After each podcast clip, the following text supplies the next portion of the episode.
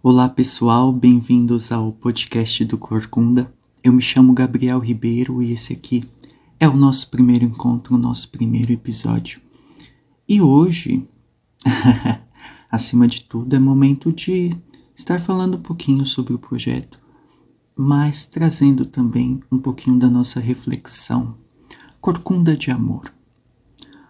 Ora, uma coisa que Cristo nos quer durante toda a nossa vida e que faz da nossa vida um momento poético, um encontro real com Ele, é que ela seja um eterno carregar, o carregar da cruz.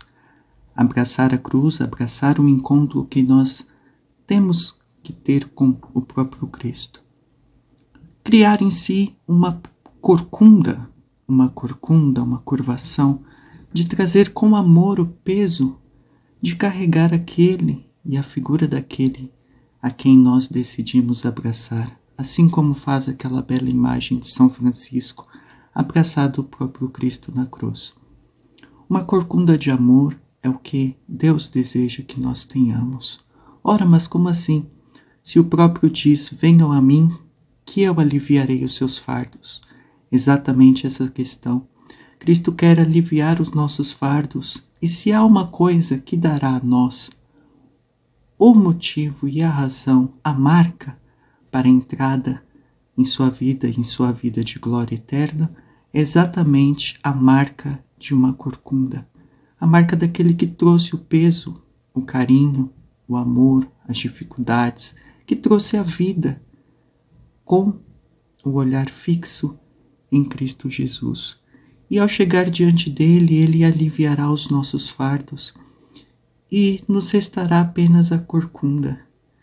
Isso, a marca da nossa vitória, da nossa vitória em Deus. E claro, corcunda. A corcunda é aquela que se volta para a terra quando o próprio homem se volta para a terra. Sua cabeça baixa, seu pescoço, suas costas se voltam pelo peso que ele traz mas, claro também que essa corcunda pode ser motivada por um outro motivo. Ora, muitas vezes nós podemos carregar uma corcunda que é exatamente por sempre nos voltarmos, nos inclinarmos para as coisas do chão, para as coisas da terra. Esse movimento é o que deve ser evitado. Se há então corcundas de amor, há corcundas também que não são de amor Há pesos que carregamos que não vêm do amor, em sim do nosso curvar-se para as coisas que não são importantes. Quando os nossos olhos estão fixos em Cristo e carregamos com amor a nossa, cur, a nossa cruz, isso em si é uma corcunda de amor.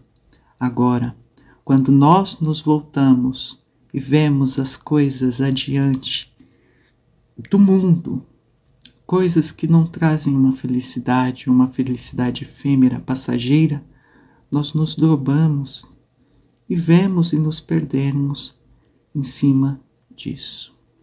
Então, é isso que devemos buscar hoje, uma corcunda de amor.